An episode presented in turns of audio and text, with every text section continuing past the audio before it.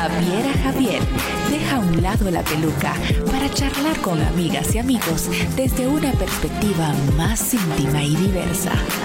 Secretos, anécdotas, intimidades son algunos de los puntos que expondrá a cada invitado. A cada invitado. ¿Están todos listos?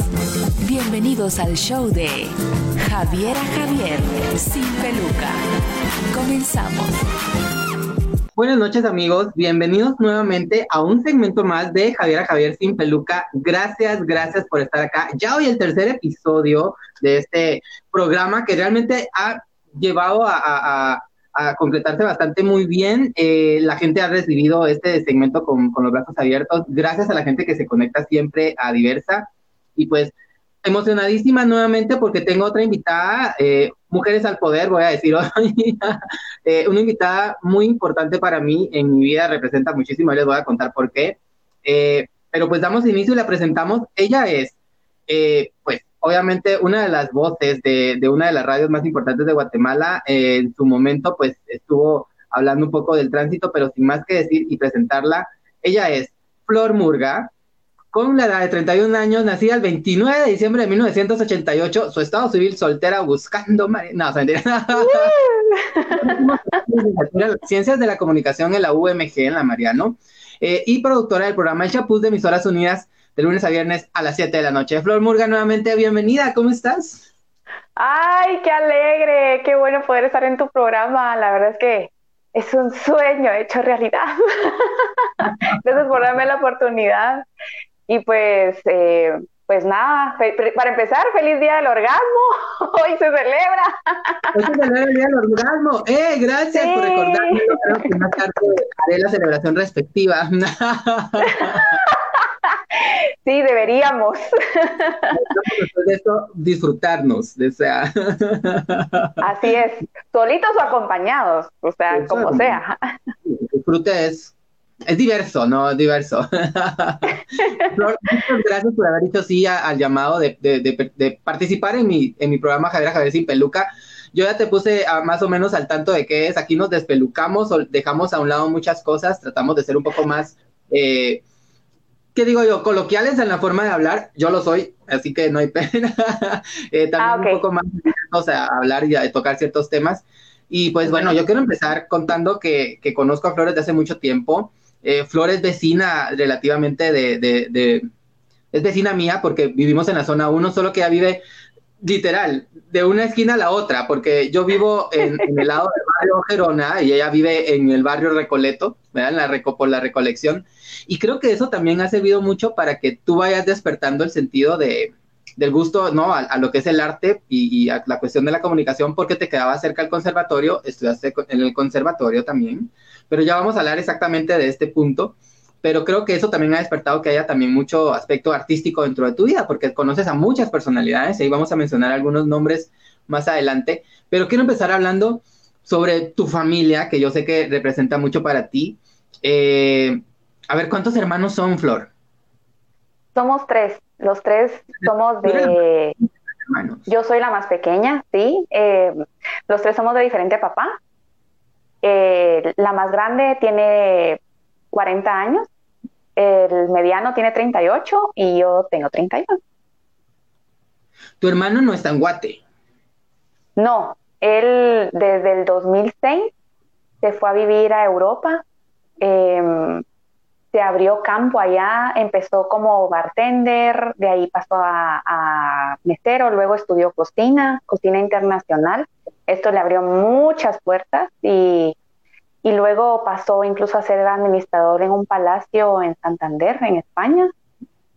Luego, por circunstancias, eh, se trasladó cerca de los picos de Europa y actualmente trabaja ahí en un hotel, en un hotel balneario, donde es mesero, gana muy bien. Él prefirió salirse de la cocina porque sí es estresante.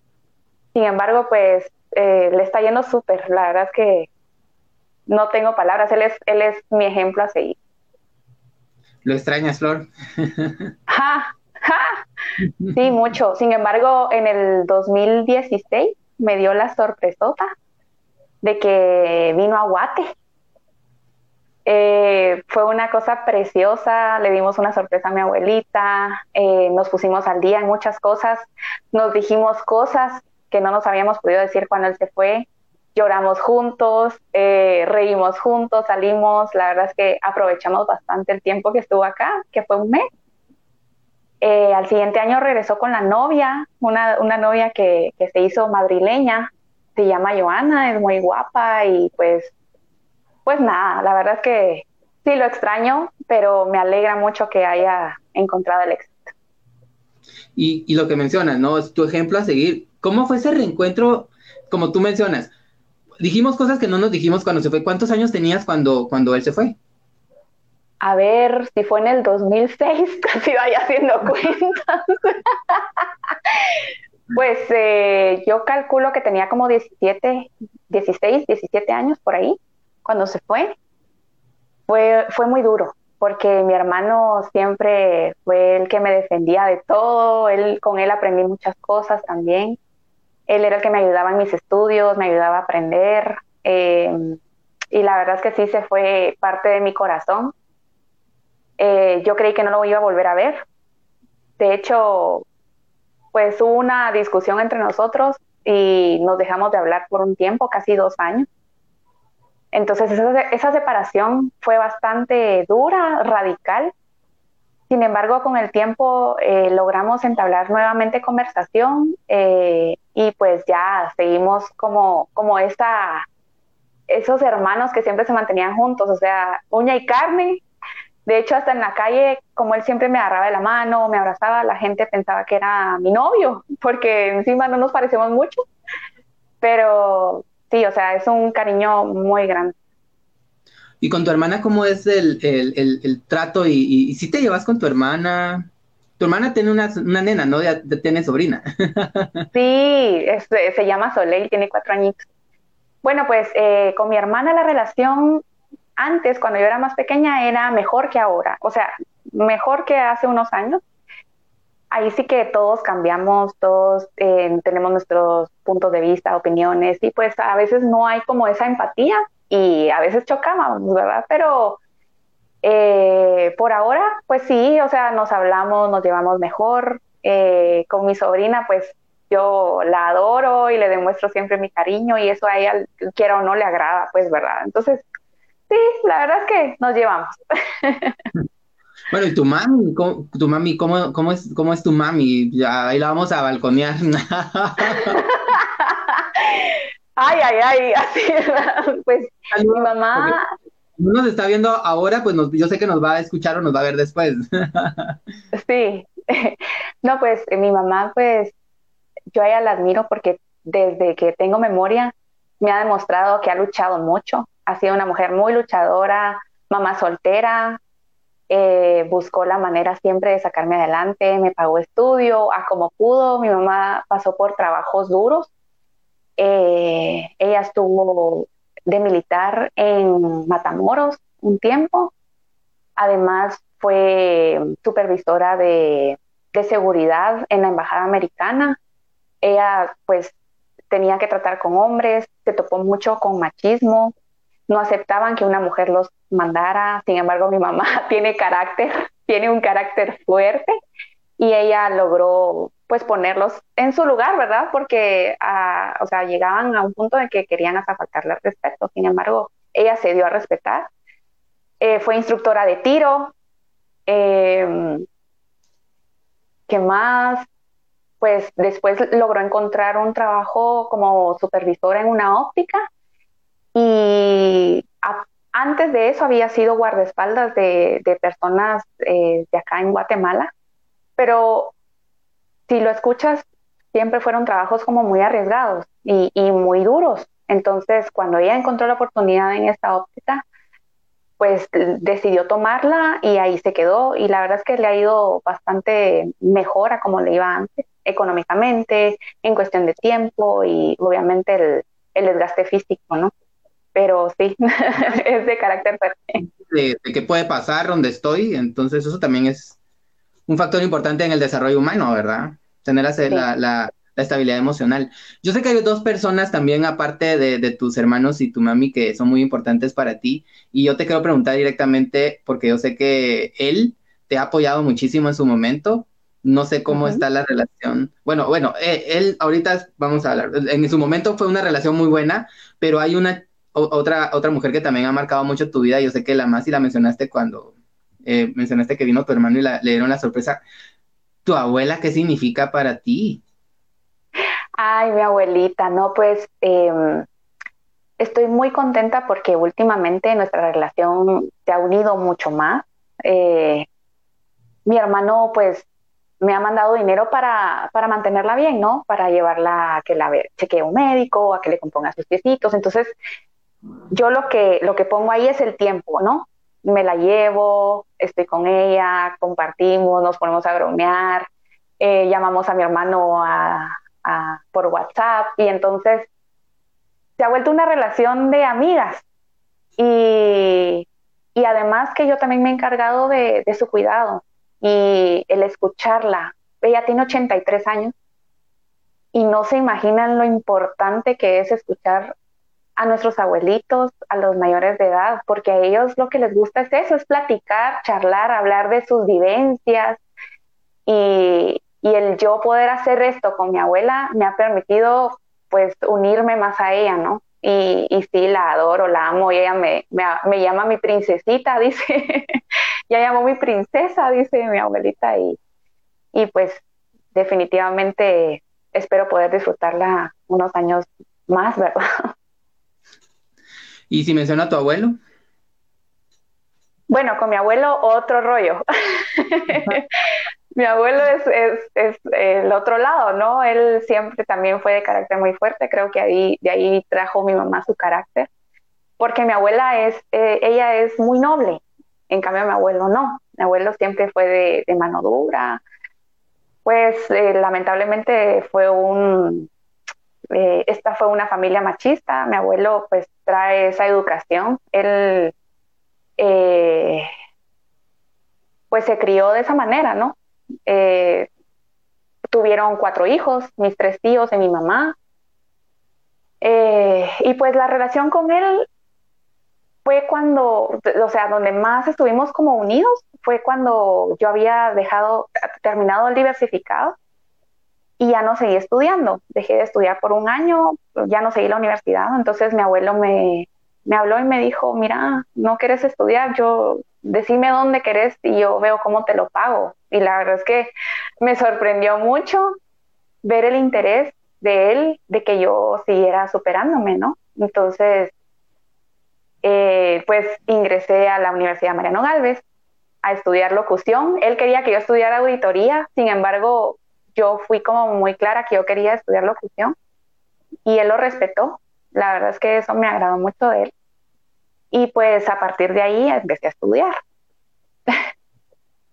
Te dio la oportunidad, digamos, de, de, ejercerte ya dentro de, este mundo de la comunicación. Ahora, bueno, tu familia, digamos, lo, más cercano a, tu familia, ¿no? Son tus hermanos, tus papás, pero viene después un momento donde te haces, bueno, no sé, yo lo veo como, te da ese resurgir como mujer, te da ese como eh, complementar de alguna manera algunos aspectos y es hacerte mami. O sea, te volviste mami. ¿A qué edad te volviste mamá?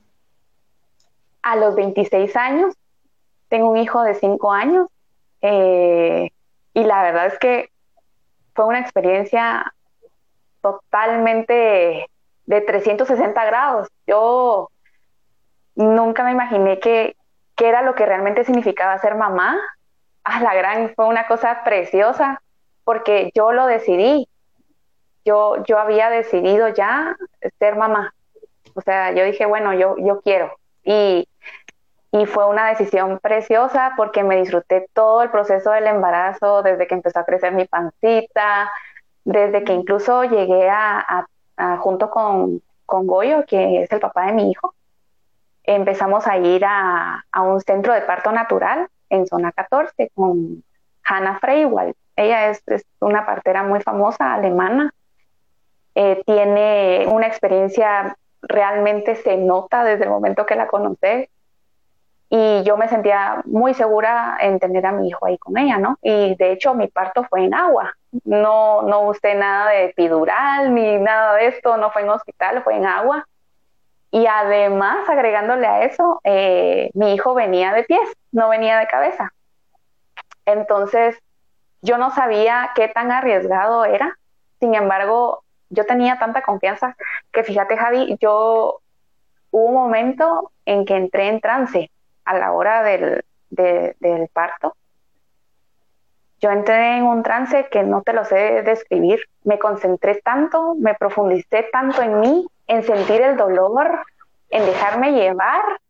Fue una cosa eh, así fuera de, de órbita, increíble, inexplicable y, sentí todo, todo, desde el momento en que sus piecitos empezaron a salir, fue, impactante sentir que había una persona saliendo de mí. Se va a escuchar como muy fuerte, ¿no? Pero sí, así es. Y gracias a Dios todo salió súper bien. Mi hijo salió llorando, pidiéndome y fue una cosa increíblemente preciosa. ¿Cómo? Bueno, Teo es el nombre de tu baby, de tu nene. Teo. ¿Cómo es Teo? Ahí lo vamos a le vamos a mostrar esta entrevista. pues Teo vino con exactamente las especificaciones que los papás pedimos que viniera. y ahora nos quedamos así como, a la gran, esto fue lo que pedimos y se nos está cumpliendo porque viene con una energía, ese niño viene con una energía increíble eh, aprende súper rápido, pone atención a todo, es súper pilas. Eh, me gusta que, que, logró desempeñarse como más desenvuelto en la sociedad. Yo no quería que fuera un niño tímido, al contrario, desde que él era muy pequeño yo, yo le incitaba a que le fuera a hablar a, otros niños. Cuando él me decía, mami, yo quiero jugar con, con ella, y tal vez la niña de 10 años y él tenía dos o tres. yo le decía, anda preguntarle, preguntarle tú si quieres, que, si jugar contigo. Y él iba y se paraba enfrente de la persona tan, tan sincero, tan limpio, tan sin pena y decía, mira, ¿quieres jugar conmigo? Sí, le decían y todos se enamoraban de él por eso, porque siempre fue muy desenvuelto. Ahora que está creciendo, que ya tiene cinco, me imagino que por la edad y, que ya está descubriendo nuevas cosas, eh, es un poco más tímido que antes, sin embargo, todavía es bastante aventado y muy energético. Mira, yo sé eh, que, que, tu forma de educación es bastante diversa, o sea, con respecto a, cosas tan sencillas como la cuestión de los colores a la hora de vestir, que sabemos que vivimos en, un, en una formación bastante una, en una heteronormativa, ¿no? Donde el rosado es niñas y el azul es niños, pero ¿cómo has lidiado tú? Porque yo sé que tú eres bastante abierta, y, igual que el papi de, Teo, eh, Goyo, lo vamos a mencionar, un saludo por si nos veo o nos está escuchando. eh, Gracias. ¿cómo, ¿cómo, tú, cómo estás trabajando en ese, en ese proceso de formación? Porque yo sé que, que, que tú quieres que tu, que tu nene, que Teo, no crezca encerrado, sino que crezca con una mente abierta y que crezca con, con la disposición de, de, respetar sobre todo y, y, y, estar disuelto entre las diferencias de, mucha gente, ¿no? Porque obviamente se va a topar con diferentes tipos de personas. ¿Cómo vas con eso? Pues, eh, a ver, es claro que todo empieza desde la casa, ¿no? Desde el hogar.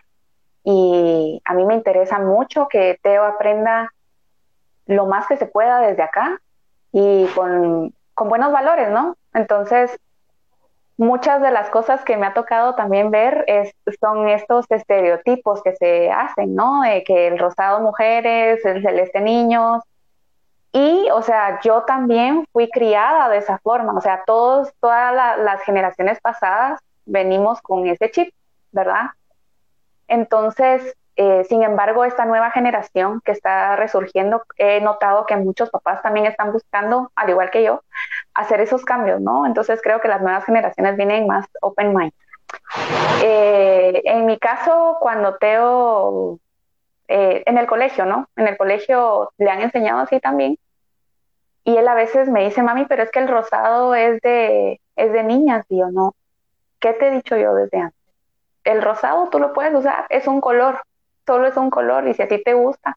Entonces, entre sus colores favoritos está el amarillo, el azul, el, el rosado y no me recuerdo qué otro, pero al final pues sí, lo, lo, lo acepta, ¿no?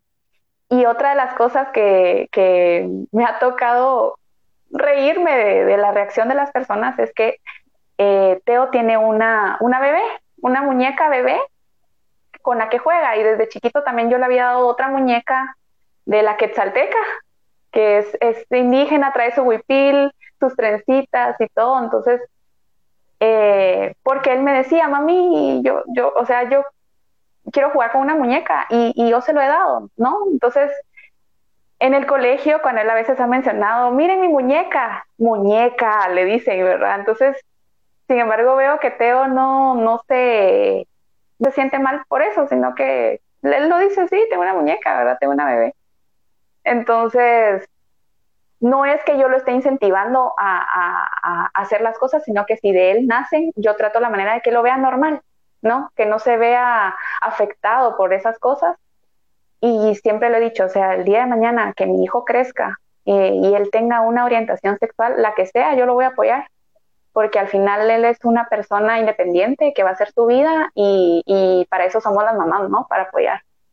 Y mira que eso te lo felicito, Flor, en serio, porque el permitirle a un niño que disfrute los juguetes, sin importar el tipo de juguete que sea, no dándole un estigma sexual, ¿verdad? Con de las muñecas para niños y eh, para niñas y los carritos para niños, creo que va a crecer con una mentalidad. Conozco a varias personas que también de, niños siendo pequeñitos jugaban con muñecas y son unos excelentes papás, así de que cuidan a los niños y a sus hijos como que fuera esa muñeca en ese entonces. entonces tan, tan, no sé, tan erróneo considerar de que no se puede jugar con otro juguete que no sea el que tenés que jugar por tu sexualidad. Y eso se agradece muchísimo y que digas abiertamente que, eh, que si tu niño o tu, tu baby tiene una orientación más adelante, pues tú lo vas a apoyar porque lo has hecho siempre y vamos a este punto donde yo sé que sos aliada de la comunidad y también por eso te, te, invita, te, te invitamos a este programa porque yo sé que estás rodeada de amigos de la comunidad LGBTIQ, me incluyo. mejores amigos, y, lo digo ahora, yo soy parte de ese grupo de los mejores amigos de Flor Murga. Eh, somos gays, entonces, ¿cómo has lidiado con eso? Porque tus mejores, bueno, tus tres mejores amigos son gays. Sí. ¿Cómo ha sido, cómo ha sido eso?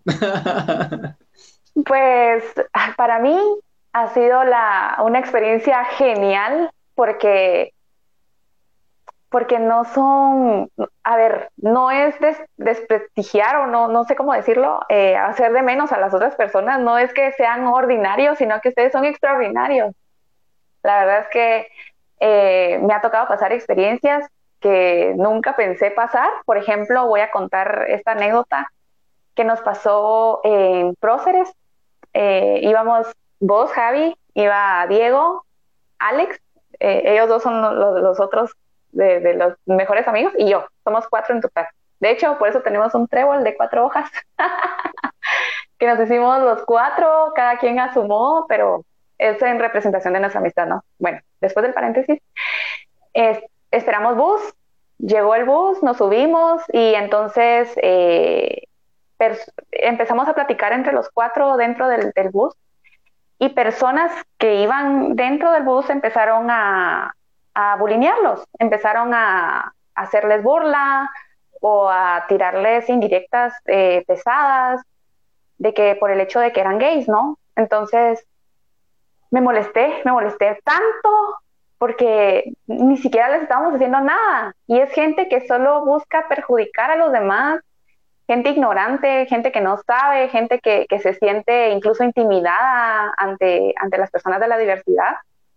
Y y los empezaron a atacar. Yo me molesté tanto que me levanté y no sé qué les grité, pero desde ahí ya dejaron de molestar a como lo estaban haciendo. Ustedes también se defendieron y, y si eso volviera a pasar, que yo espero que no, lo volvería a hacer una y mil veces porque no es justo que a las personas se les juzgue por su orientación sexual, por su color, por su peso, por lo que sea, y que se les haga sentir mal encima de todo. Eh, porque al final somos seres humanos, todos sentimos, todos pensamos y, y, respeto quiere respeto. Pues. Mira, ¿cómo conociste? Yo sé que conociste primero a Diego Corado, que le mandamos un saludo y un abrazo. ¿Cómo conociste a Diego? al pollo. Ah, bueno, al pollo. bueno, pues a Diego lo conocí porque él era novio de una amiga mía en el colegio. O sea, él tuvo su experiencia heterosexual. ¿Cómo por Dios santo? Eh, y pues una vez que nos despedimos los tres, no sé por qué, fue un accidente que Diego y yo nos dimos un pico en la boca y mi amiga no se dio cuenta, pero nosotros, o sea, nosotros como que sí, pero seguimos en el rollo y después fue que reaccionamos. Entonces, al siguiente día Diego me llamó, consiguió mi número y para hablarme precisamente de eso, para pedirme disculpas, me dijo, mira, yo no sé si te diste cuenta, yo sí, los dos bien apenados. Entonces desde ahí empezamos a platicar y nos llevamos muy bien. Entonces fue cuando yo logré presenciar eh, la salida del closet de Diego. Estuve en ese proceso. bueno, por medio de Diego, de, Diego conociste a Alex también. Exacto, fue para un su cumpleaños. Ese día que conocí a Alex, te conocí a vos. Ah, fue el mismo día. fue el mismo día. Ese mismo día fue. Eh, y pues nada, desde ahí empezamos a, conectarnos entre los tres y cuando sentimos, yo empecé a salir un montón con vos, ¿te recordás? Nuestras salidas en zona 1, con un quetzal en la bolsa que nos alcanzaba solo o para comprar chuchería o para comprar un cigarro. irnos caminando, platicar y, y, pasear por el pavimento de las calles de zona 1.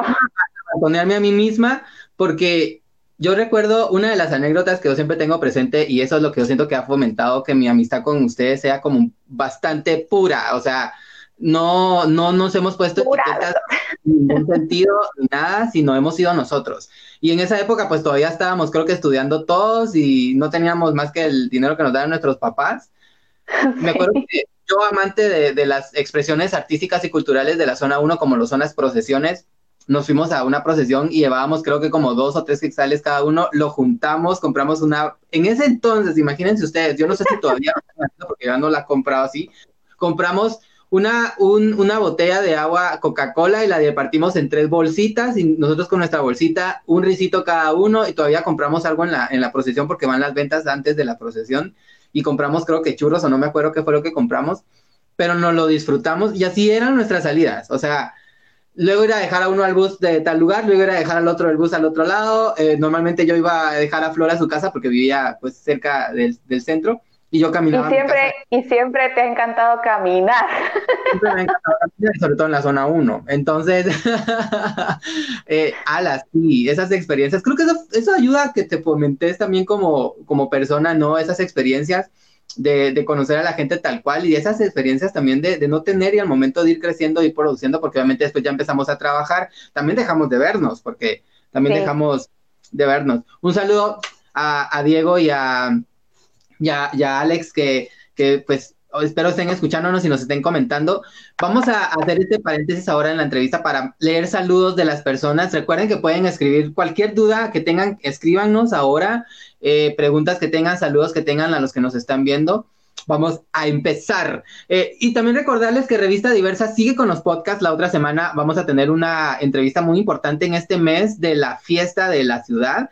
Vamos a tener a nuestro primer, bueno, ya hemos hablado con algunas personalidades eh, que, que, que se envuelven en este mundo del espectáculo y el arte que han bueno, en este caso una vecina de la zona 1, ¿no? Como lo es Flor Murga, pero la otra semana vamos a hablar con la olla comunitaria para hablar un poquito sobre este proyecto que, busca pues solventar alguna, de alguna manera eh, las necesidades de algunas personas. Así que estén pendientes el miércoles que voy a estar entrevistando a los meros meros de la olla comunitaria. Pero vamos a leer estos saludos. Dice Melvin Valle, soy el primero en, comentar. Saludos.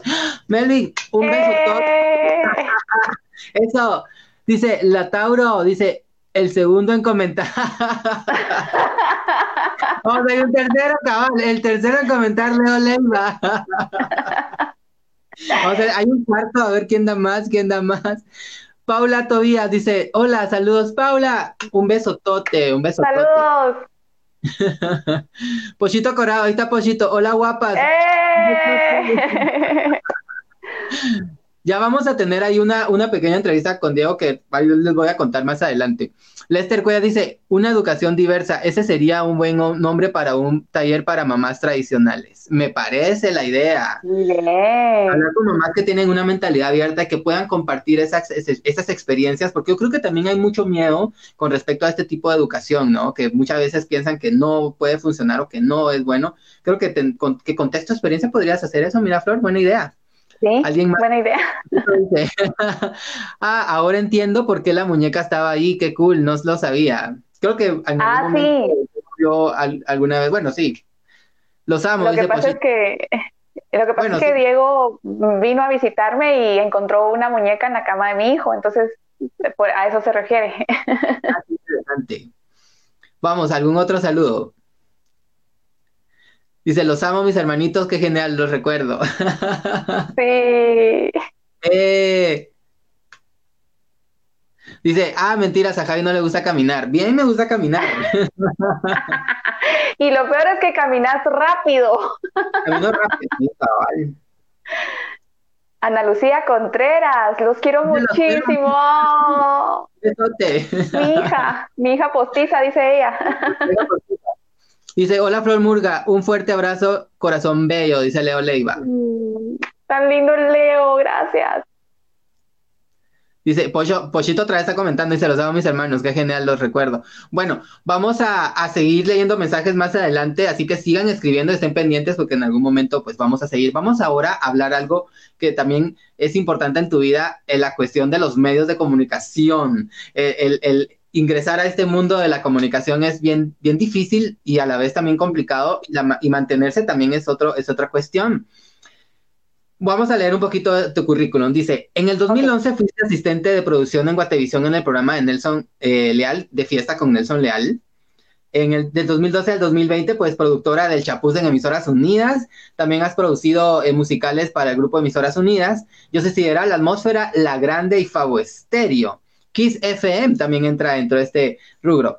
La producción de teatro también ha sido parte de lo que has, bueno, realizado, ¿no? Eh, en este caso, el Mundial del Humor y el Mundial del Humor 2 de Emisoras Unidas, también fuiste productora. En la producción del teatro para la obra En el País de los Cuentos, también de Emisoras Unidas. Estuviste con una presentación especial dando el toque humorístico en, los premios Orgulloso de Ser Chapín, eh, organizados por Nelson Leal en la gran sala de Efraín Recinos. Flor, ¿cómo ingresaste a este mundo de la, de, la comunicación? ¿Cómo fue? Primero, yo, yo siempre digo que tiene que ver mucho con el arte porque también estudiaste teatro, pero eh, ¿cómo entraste al mundo de la comunicación específicamente? Bueno, eh, primero me gustaba la locución, ¿no? Entonces creo que el primer paso fue entrar a la universidad a estudiar locución.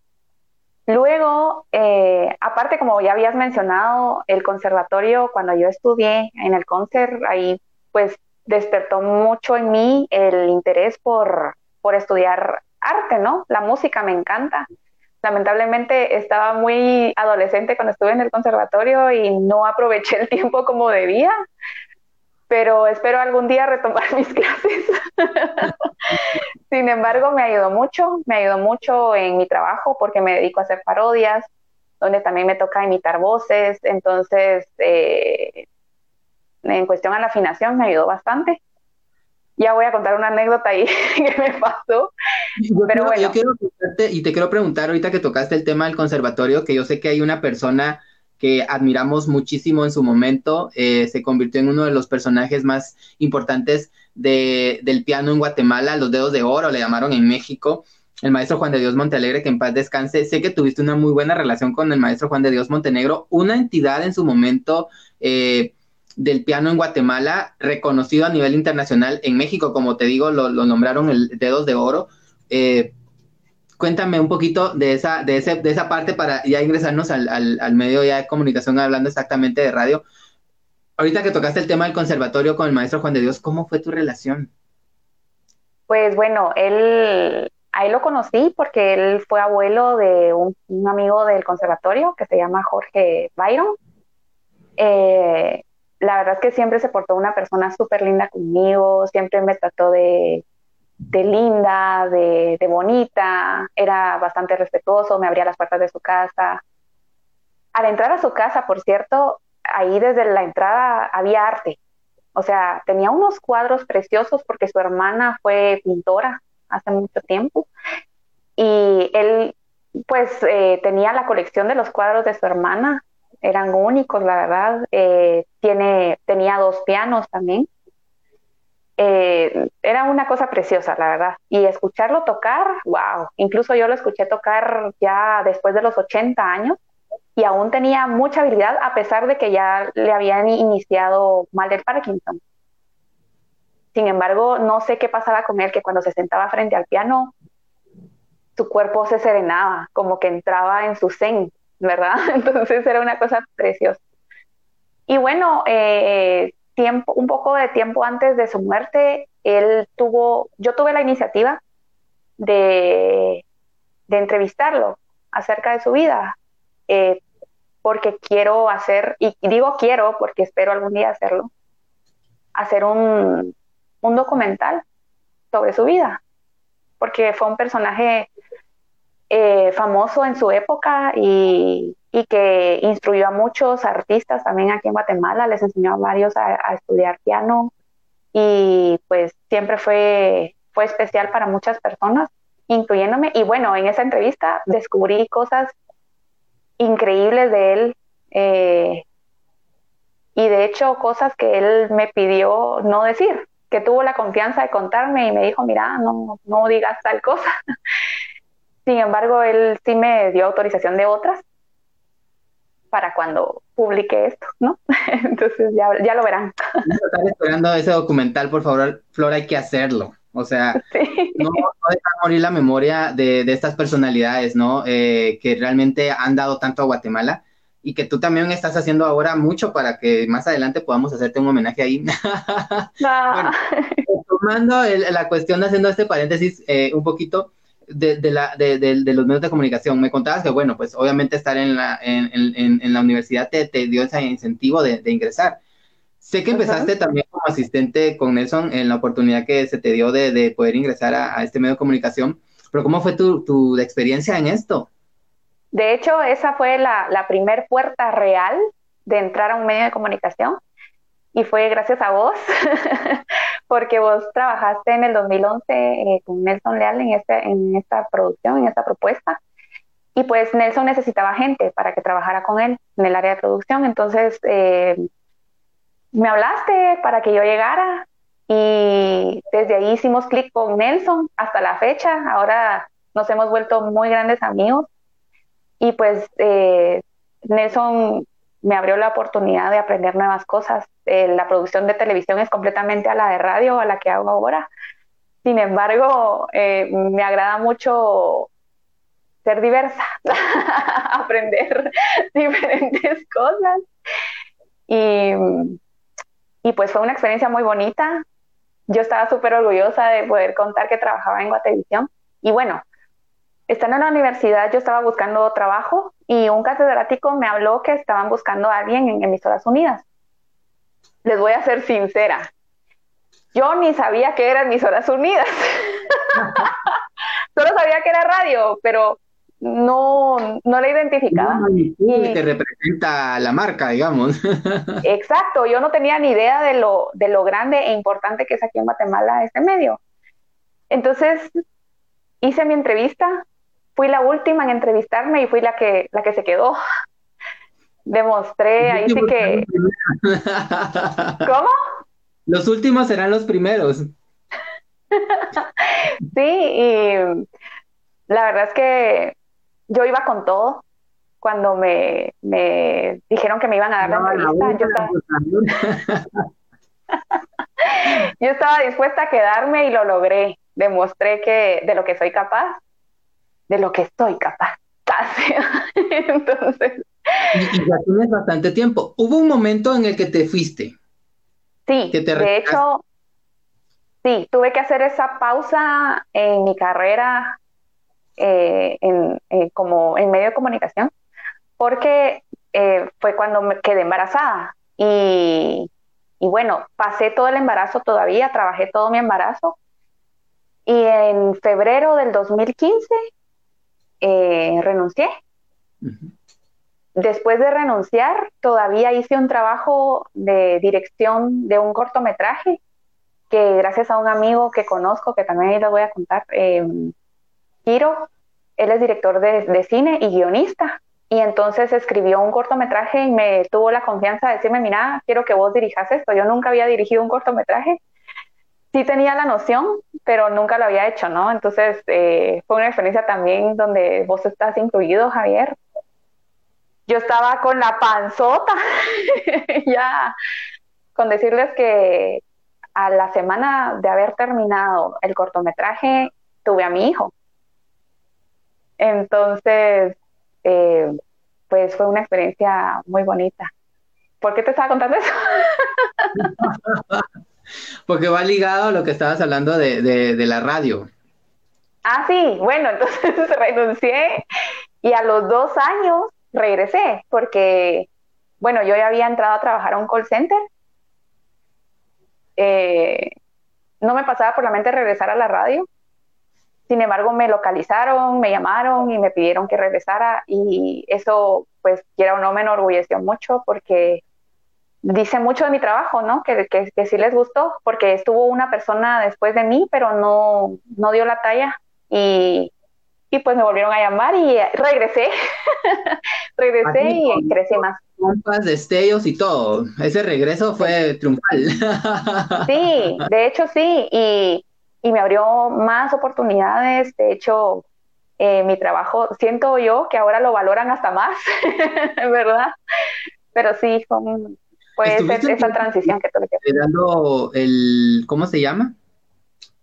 Ay, las cápsulas de tránsito también, ¿verdad? Sí, eh, trabajé casi año y medio o dos años para hacer el reporte del tránsito en emisoras unidas en, todas las estaciones eh, por las tardes. Sin embargo, ya hace una semana que ya no estoy haciendo el reporte porque pues ahorita con esta situación de la pandemia eh, se ha habido, se ha visto perjudicada la empresa y pues están pues quitando personal, ¿verdad? Para poder levantar un poco. Y pues ahorita ya no estoy con el reporte del tránsito, sino que ahorita ya me quedé siempre con la producción del Trabajando con JJ Barrios y Julio Serrano, dos personalidades del medio de la comunicación radial importantísimos, retalentosísimos, no solo eh, trabajan en radio, sino también son actores, eh, comediantes, wow, o sea, son increíbles. Un abrazo y un beso grandísimo. Espero poderlos tener también abiertamente. Los invito, Flor, por favor, a los llegar. Sí. a, Próspero Ventura. sí. Para, estas entrevistas. Bueno, en cuestión de, comunicación también tiene que ver mucho el arte y, hablábamos de que también produciste, ¿verdad? Estuviste haciendo producción, pero también estuviste un tiempo, bueno, eh, ingresando o iniciando en el mundo del teatro en la Academia de Flora Méndez, también a quien le mandamos un fuerte abrazo y un, gran beso. Flora, que también fue maestra de teatro en un momento corto, porque con todo esto de la pandemia, pues quedamos en stand-by. Pero ¿cómo fue esto de ingresar al mundo del, del, espectáculo ya estando, porque producir es una cosa, estar detrás es, es, una, es una historia, pero ya estar frente eh, a cámaras o ya ser tú un personaje tomotual, ¿cómo fue esto?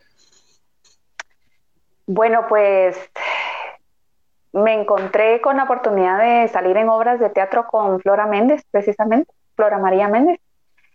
Eh, es completamente diferente, obviamente, ¿verdad? Estar al frente, como decís vos, aprender técnicas, aprender eh, a, alzar la voz, a, poder modularla, porque en teatro no es lo mismo que estés hablando en cámara, porque aquí me escuchas, a que tengas un repertorio de, como en, la gran sala de Efraín Recinos, que caben dos mil personas, entonces que, que, tener más galío, eh, movimiento escénico, o sea, y encima concentrarte en tu papel, que se te quede el guion de, lo que te toca decir, eh, hacer, tener las reacciones que tenés que tener, o sea, es, es un paquete completo en el que tenés que estar consciente y con todos los sentidos despiertos, porque si no, te caes y cuesta que te levantes, o sea, y además trabajar frente al público es duro, o sea, hay públicos que son bastante difíciles y más en el tema de la comedia, que es a la que yo me estoy dedicando, ¿no? Créanme, hacer llorar a la gente es más fácil que hacerlas reír. es mucho más difícil hacer reír a las personas. Sin embargo, me he rodeado de personalidades que tienen una capacidad para, para lograr que la gente se ría que la verdad admiro un montón.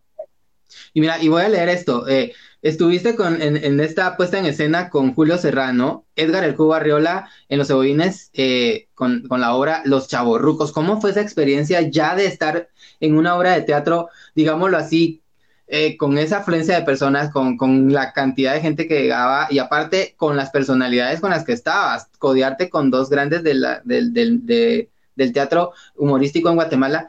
¿Cómo fue este desarrollo? ¿Qué experiencia nos puedes contar? ¿Alguna anécdota ahí divertida que... bueno, eh, la verdad es que mucho nerviosismo por lo mismo, ¿verdad? Cuando uno ve, está, está con dos personas que tienen una experiencia bárbara de años y, uno que apenas va agarrando aviada, pues sí, es, es difícil, te intimida. Eh, sin embargo, pues me gusta que aquellos por la experiencia que tienen siempre trataban de, darme confianza, ¿no? A ver, eh, el, director de la obra de Chavorrucos es eh, Edgar El Cubo Arriola. El Cubo, pues, lo quiero un montón, pero tiene un carácter. sí, fue complicadito porque para algunas, algunos ensayos, momentos en que me regañó, me regañó duro porque sí, no lograba hacer lo que él quería, ¿no? Porque ahí sí que el director siempre se visualiza algo y, así como lo visualiza, así lo quiere. Entonces, eh, uno tiene que buscar eh, dar, dar la talla, ¿no? Entonces, eh, esa vez me gritó, me dijo, mira, hacelo, hacelo, y me a presionar y yo lo, hacía, mientras él me gritaba, yo lo hacía, yo lo hacía, yo lo hacía, hasta que me salió. Entonces me dijo, eso es lo que, así es como vos aprendes, a la gran, no sé qué, y se fue decepcionado. Pero nos fue muy bien, fue una temporada divertida. Ahí sí que mientras más vas haciendo la obra, vas agarrando más confianza, más seguridad. Y descubrí por primera vez, sin indicación del director, que pude hacer reír a la gente. Y fue por algo que se me ocurrió hacer. ¿No? Entonces, fue bonito descubrir y sentir la risa de la gente que se conectó con el actor, es una cosa preciosa. Es que es una experiencia totalmente diferente, ¿no? O sea, en radio, eh, pues obviamente, pues es más vocal, ¿no? Ahora, pues obviamente los ven porque están haciendo live también por la situación, pero es bien complicado, ¿no? O sea, hacer reír a la gente, yo también te lo digo, o sea, es bien difícil, pero cuando tenés esa conexión de la gente te ve y, y, logras conectar con la gente, eso es lo que, ah, eso es lo que encanta. Tengo otro, otra, otra parte de tu currículum, dice, actuación para la obra en la huelga de Dolores de la USAC 2016, bajo la dirección de Edgar del Cubo Arriola, en el Teatro Don Juan. También actuación en la obra de teatro El Inspector en el 2015, bajo la dirección de Flora eh, María Méndez, en el Teatro de Cámara Hugo Carrillo, en el Centro Cultural Miguel Ángel Asturias. También fuiste parte del video musical con tu actuación en, el, en la canción Peligro de la cantautora colombiana Fersha. Sí, por cierto, un saludo a Fecha por si lo está viendo. y también tengo aquí algo y, yo creo que la gente tal vez nos va a ubicar y si no, pues igual en redes sociales compartiremos la, fotografía, ya que perteneciste a un proyecto que, que, yo tenía que era Foto 7 con la fotógrafa Andrea Tortola, quien le hicieron homenaje a Manolo Gallardo y fue una foto que cuando empezó todo este movimiento político eh, con respecto a Otto Pérez y, Rosana Bailetti, con el hashtag Guatemala está de luto, dio vueltas a Guatemala, increíble la fotografía. La, la gente pues empezó a compartir la foto, la foto se volvió viral, Fue una foto muy representativa. Eh, a mí me habló parte de la gente que, tenía esta organización que usaba este hashtag de Guatemala está de luto para poder utilizarla. dije, por supuesto, úsenla. Flor, ¿cómo, ¿cómo viste cuando ya, cuando entraste a tus redes y era así como foto, foto, foto? Porque hubo un momento que se salió de control. Todos tenían la foto de tu perfil, todos tenían la foto compartida, todos te mandaban la foto por WhatsApp. ¿Cómo fue ese momento? Una foto que representa mucho. Bueno, primero que nada, la experiencia que me brindó Proyecto Foto 7 fue genial. Em, yo quería, siempre quise hacerme una fotografía y se dio la oportunidad con Andrea Tórtola, que la verdad es una fotógrafa, mis respetos, es profesional, tiene un ojo para la fotografía muy buena y es una persona increíble. La verdad es que cae súper bien. bueno, pues con Andrea, ella tenía una idea de una foto, me la mostró. Y entonces entre lo que íbamos armando entre las dos salió este resultado y, fue que yo hice un desnudo donde usé una corona de espinas en la frente y tenía la bandera de Guatemala entre mis brazos mientras yo lloraba. Fue impactante para Andrea cuando me dijo, mira, sé como que lloras. Pero entonces entré como en personaje y, de verdad empecé a llorar. Y Andrea me dijo, ¿estás llorando de verdad? Ella no lo podía creer. Y entonces no, no habló más del tema y empezó a hacer su trabajo, a tomar foto tras foto tras foto. En total fueron más de 100 fotografías las que tomó, hasta que quedó esta, la, la, que se volvió viral. Eh, pues yo en este eh, tiempo después, cuando ya había salido la fotografía, eh, tuve un problema con un oyente en la radio que me hostigó, me amenazó de muerte, tuve que llegar a juicio y todo esto, logré ganar. Eh, sin embargo, todo esto no me permitió publicar mi nombre para la fotografía porque yo tenía miedo, ¿no? Y quería evitar que se me que, que me hicieran bullying por la fotografía o que la usaran para fines no agradables. Y bueno, pues por eso mucha gente, poca gente conoce que soy yo la que está ahí. Sin embargo, fue impactante ver cuando yo ingresé a la página de Facebook. Eh, acaba de pasar la renuncia de Otto Pérez Molina y de Roxana Valdetti en el 2015 y fue un boom. La, fotografía andaba de red en red y, y, de perfil, o sea, ni siquiera es que solo la hayan compartido, las personas lo ponían de foto de perfil porque además eh, le pusiste un cintillo donde estaban mis, mis senos, donde decía em, Guatemala está de luto. Entonces ese hashtag se volvió increíblemente viral. Fue la primera vez que me volví viral.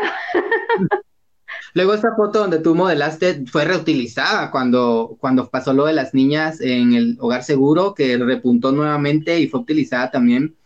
Yo, yo tengo varias anécdotas con esta foto donde está Flor porque igualmente yo no, o sea, por la situación en la que tú me decías legal, eh, no podía tampoco decirlo, pero en su momento fui maestro en un colegio de pintura y dibujo y cuando llegó este momento, ¿no? De todo esto de lo de las niñas, uno de los grados tenía que hacer su mural eh, en septiembre para las celebraciones eh, de independencia y usaron la foto como base para el mural. Y yo no me enteré hasta que subí al segundo nivel donde estaba el mural y paso y miro la foto y la representación de la foto era, estaba envuelta en la situación de la que se estaba viviendo con respecto a las niñas. Y yo entré a la clase y fue así, por fe, quiero hablar, realmente agradezco el nombre de la fotógrafa, agradezco el nombre de la modelo del proyecto. No me habías contado eso. pero, pero... Y cómo llegar a impactar a mucha gente, sobre todo joven, porque eran personas adolescentes, ¿no? Y yo creo que de, eso se trata. Tal vez a veces nos quedamos en Flor Murgala de radio, pero también hay una flor que también ha sido pues parte del, del, apoyo a la, a la, comunidad guatemalteca que ha sido pues en algún momento pues lastimada, ¿no? Y agredida. Y te agradecemos eso, ¿viste? Gracias, ¿no? Y, y fíjate que me da risa porque te recuerdas que el año pasado creo que fue que descubrimos que estaban que hicieron una, quisieron hacer una foto igual. Hubo una, persona en Estados Unidos que también con lo de las niñas usó como el mismo esquema, solo que en versión más juvenil porque tú pues, representabas una mujer madura. Ella hizo una versión como para las niñas específicamente y también de vueltas en Twitter este, esto de, la comparación de las fotos donde estabas tú de modelo. Mira, me encanta que, que yo sé que, que no ha sido fácil tu vida, yo sé que, que en ese momento de la foto que decís que lloras y eso me lo dijiste tú y, lo, y te voy a balconear ahorita, eh, me, decías de que te metiste en el papel de la mujer guatemalteca y por eso lloraste, eh, en la mujer que ha sido agredida desde niña, la mujer que ha sido, pues, rechazada en algún momento, la mujer que de alguna manera, eh, por estereotipos, ha sido excluida de grupos. Yo sé que tú has tenido experiencias muy fuertes desde pequeña, pero eso no te ha parado para nada. Yo sé que eh, seguís echando punta y seguís siendo una mujer fuerte que después de todo, la fuerza de la mujer no tiene que ser física ni necesariamente visible, tiene que ser más de interna, porque ya a la hora de ejercer, pues ahí es donde explota esa fuerza. Y yo creo que te has convertido también en eso. Y, el hecho de ser madre también te ha, ha dado la oportunidad, ¿verdad? No le quita tampoco a las personas que no desean serlo, pero en tu caso sí lo es. Eh, ¿Cómo ha sido llevar eso, eso, esa, esa vida que yo sé que en algún momento ha sido como algo fructuosa porque han habido envidias, han habido momentos en los que, que has sentido que la vida no, no fluye, la vida no te permite crecer. Hoy estás aquí en un momento en el que tal vez nunca pensaste que se te fuera a invitar a una entrevista, no sé si lo han hecho anteriormente, pero cuando yo te invité, yo lo dije porque necesito tener gente que sea fuerza para la comunidad, que sea aliada a la comunidad y que sea un ejemplo para Guatemala. Yo no voy a invitar a personas que no sean eso. Y, y, eso es lo que necesitamos en la comunidad, conocer personas que nos den aliento y que nos lleven en esa energía y vos lo tenés. Y desde tu experiencia, contanos cómo ha sido llevar todo eso. Bueno, pues eh, como bien dijiste, eh, me ha tocado llevar una vida también difícil. Sin embargo, creo que la etapa más oscura que yo viví fue cuando yo tenía 18 años. Eh, mi hermano ya se había ido a, Europa. Yo me hice novia de, de, una persona y pues este hombre, bueno, yo tenía problemas en mi casa desde que mi hermano se fue, me escapé, me fui a vivir con él. Y la verdad es que fue, fue una experiencia que me marcó para toda la vida. Sin embargo, me hizo fuerte porque fue él fue abusador, él me, pegó, me lastimó, me agredió físicamente. Em, y era astuto porque procuraba no darme en la cara para que no se me notara, ¿verdad? él me agredía psicológicamente también, económicamente, porque yo dependía al 100% de él. Y es bien difícil salir de una relación así, una relación enfermiza, en la que todas las noches lloras, en la que tenés que aguantar que te traten mal, tenés que, eh, incluso tuve una experiencia muy fea donde una vez eh, pues intentó asfixiarme, eh, pues creo que se asustó cuando él vio que yo ya no, yo ya estaba perdiendo el conocimiento y fue cuando me soltó. sin embargo, no fue ahí cuando terminó mi relación con él. Yo todavía seguí a pesar de esa situación eh, me escapé una vez. Y cuando me, escapé, pues fui a dar a la casa de una amiga de mi hermano y total de que mi abuelo me logró, me, permitió regresar a la casa, ¿verdad? Porque él era el, patriarca y él permitió que yo regresara. Entonces, ahí fue cuando empecé a soltarlo porque todavía seguía la relación, imagínate, o sea, es, es, es, un círculo vicioso el que se hace, más cuando uno está tan perdido emocionalmente, ¿no? Yo acababa de perder a mi hermano, tenía problemas con mi mamá, luego una familia, estaba sola y, y solo estaba él, entre comillas. Entonces, me propuse hacer que él me, me odiara yo quería hacerlo sufrir y empecé a tomar una actitud fea y hasta que logré que él me dijera, mira, ya no podemos seguir. Y yo le dije, sí, va, feliz. y, no, te tengo que llorar, ¿no? y al otro día me volvió a buscar para decirme que se arrepentía y que regresáramos. Y yo ahí fue donde cerré con candado la puerta, con tres candados, diría la canción. y y no, ya no lo permití. Nunca lo denuncié. Eh, creo que si en esa época yo hubiera tenido el pensamiento que tengo ahora, lo hubiera hecho y creo que estaría preso hasta la fecha. Pero no lo hice por ignorancia, por miedo, por incertidumbre. Y pues bueno, ahora lo único que me queda es dejarlo a él que haga su vida y que ya la vida se encargue de él, ¿no? Ojalá no le haga daño a otras mujeres y si lo llegara a hacer, que las otras mujeres no sean, no, no, no se dejen. Y en general, no se dejen. De hecho, por ejemplo, el caso ahorita más reciente polémico es el de Marco Papa, donde la exnovia subió un video expresando lo que sentía, estaba golpeada. Y, y estas son situaciones que se dan todos los días, todos los días, donde mujeres son agredidas, donde al extremo pues son asesinadas y los hombres, la mayoría machistas, eh, se burlan de, del, tema de la fiscalía para, para, la mujer, ¿no? De, la defensa para la mujer.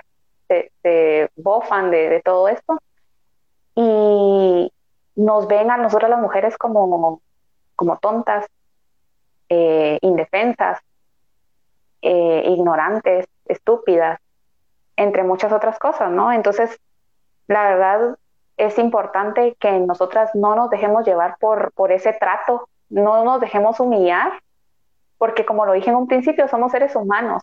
Nadie se merece ser humillado ni ser tratado mal.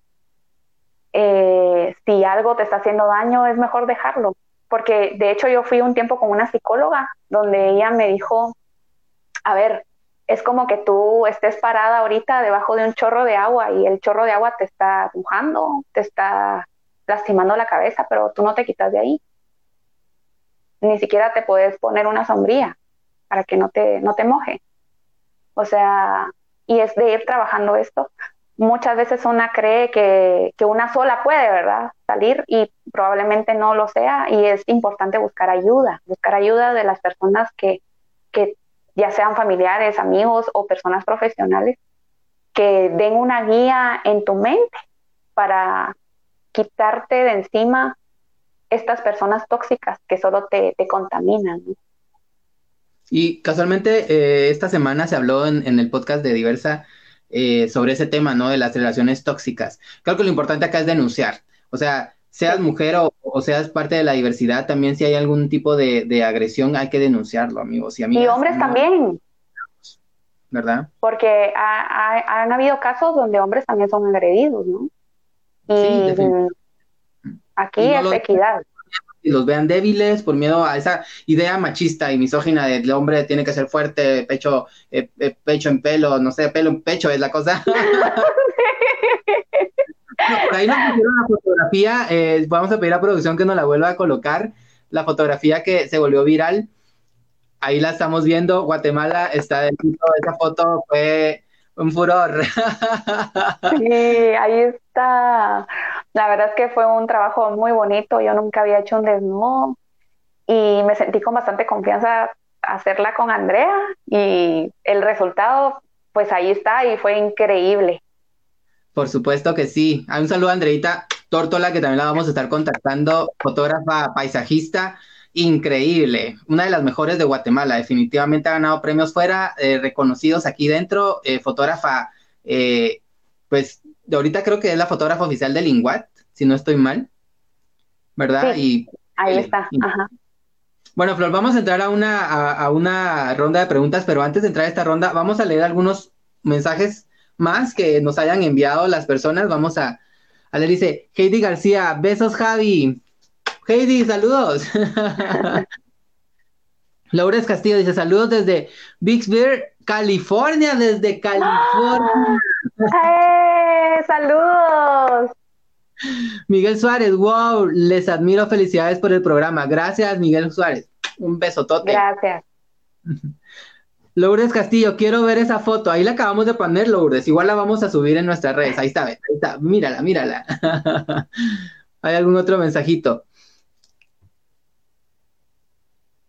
Ah, bien, ahí está. Dice, Sandra Jiménez, saludos Flor Murga, te quiero mucho, besos y bendiciones para ti, Teo. Ay, Sandrita, mire que Espero verla pronto. Cuidémonos. Loli Jiménez, eh, gusto saludos, gusto saludar los abrazos, abrazos, un besotote fuerte. Gavita Silva dice, saludos, besitos, Gaby. La Gaby, tan chula. Amo Foto 7, espectacular Fotoflor, dice. Yeah. Pablo Sigüenza, un saludo a Pablo Sigüenza, escritor guatemalteco. Eh, bueno, hace unos cuentos y unas narrativas, ustedes tenemos que invitarlo. Pablo, por favor, dime sí de una vez. Eh, gracias por la fuerza, dice. Lester Cuellar, saludos. Tengo todavía el video del puente del corto, dice.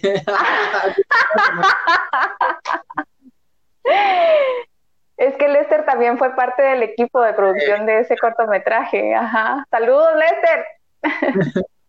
Lourdes Castillo dice, quiero ver esa foto. Ya la pusimos, Lourdes.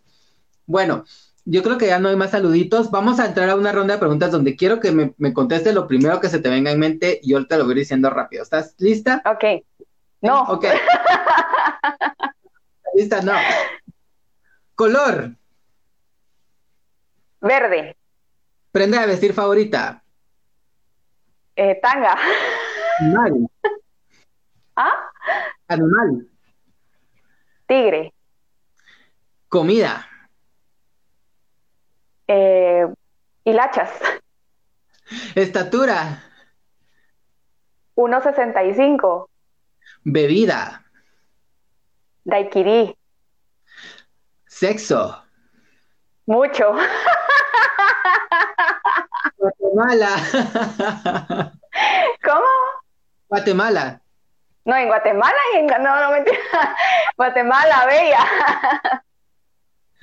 Teatro. Lo amo. Familia. Mi vida. Amigos. Mi todo. Ah, Ah, el chapuz. para arreglarme el día. Todas unidas. Mi casa, mi segunda casa.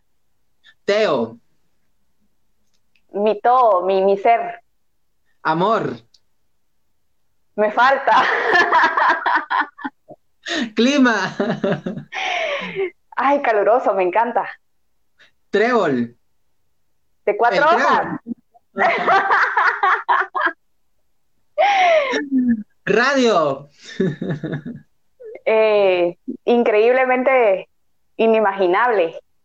Y seguidores. Eh, tengo que conseguir más. Bueno, Flor, muchas gracias nuevamente por haber dicho sí a estar en Javier a Javier sin pelucas. Un gusto hablar contigo desde otra perspectiva, porque como amigos, pues yo sé, ¿no? Muchas cosas que también no pude hablar acá. No, por favor. No, por favor, ya quedamos. Pero eh, te quiero mandar un fuerte abrazo a distancia. eh, mucho tiempo sin verte, tenemos que ver. Mira, si no es así, no nos vemos. Eh, pero te quiero, te quiero decir que te quiero te admiro muchísimo. Te amo con todo mi corazón. Eh, sé que vienen muchas, muchas eh, cosas adelante, proyectos y todo. No dejes de trabajar, eh, no dejes de hacer, porque realmente sos una persona que ha dado bastante a, a la radio, sobre todo en cuestión de humor con esto del chapuz. Saludos a los chapuceros. Eh, Gracias. Muchas gracias, Flor. Y para terminar, quiero que nos des un mensaje de despedida a todos los seguidores de Diversa, a todas las personas diversas y a todos los oyentes, ¿no? Que nos, que nos están escuchando y a los que nos están viendo también en vivo ahora. Desde Flor, desde tu, desde tu yo, desde tu experiencia, desde tu corazón, un mensaje para la comunidad diversa. Bueno, pues eh, el respeto, el respeto es lo que yo les, les pido a todos porque ahí sí que no solo la situación en Guatemala, en nuestra sociedad, ya es difícil. Para hacernos la difícil más aún entre nosotros mismos, creo que en vez de avanzar vamos para atrás, ¿verdad? Entonces, lo importante es apoyarnos entre todos eh, para, para nuestro desarrollo como seres humanos, como guatemaltecos y en lo que podamos ayudar a nuestra sociedad, a nuestra, a nuestra diversidad de personas, de, de, personas increíbles que existen en el mundo, no todas son malas. Eh, apoyémonos y salgamos adelante de la mano, porque eso es lo que nos va a hacer crecer definitivamente. Así que gracias Javi por la oportunidad, te quiero mucho, te amo, vos sabes. Eh, espero pues más adelante seguir creciendo. La verdad es que ahorita mi sueño siempre sigue siendo el cine. Ya he tenido pequeñas experiencias, pero quiero seguir creciendo como tal y a ver qué tal me va. Así que muchos éxitos para todos los de Diversa y para vos, Javier, éxitos en tu programa, que siga creciendo y que tengas personajes increíbles en tu programa. Te quiero mucho. Gracias, Florecita. Un besotote. Y a los amigos de Diversa, muchas gracias por estar esta noche nuevamente. Los invitamos a estar pendientes de nuestras redes sociales, tanto en Instagram como Diversa el podcast, también, también como Diversa, y sobre todo en shopping, porque hay todavía artículos a la venta. Eh, también recordarles que pues tenemos siempre los podcasts los miércoles eh, hablando de temas distintos y esta semana, como les comentaba, hablando sobre eh, vecinos eh, dentro de la ciudad de Guatemala que representan cultura y eh, diversidad. Vamos a tener a los de olla comunitaria, también estará Otto René Félix hablando sobre la actualidad, estará también nuestro queridísimo productor Enrique hablando también de algunos otros temas. Y el sábado seguimos con el siguiente siempre a las 7. Les pongo 7, pero es siete y media que empezamos este diversa, el podcast de Javier a Javier sin peluca. Así que muchas gracias, feliz noche, a disfrutarse la vida y nos seguimos viendo. Bye. Adiós. Diversa, el podcast.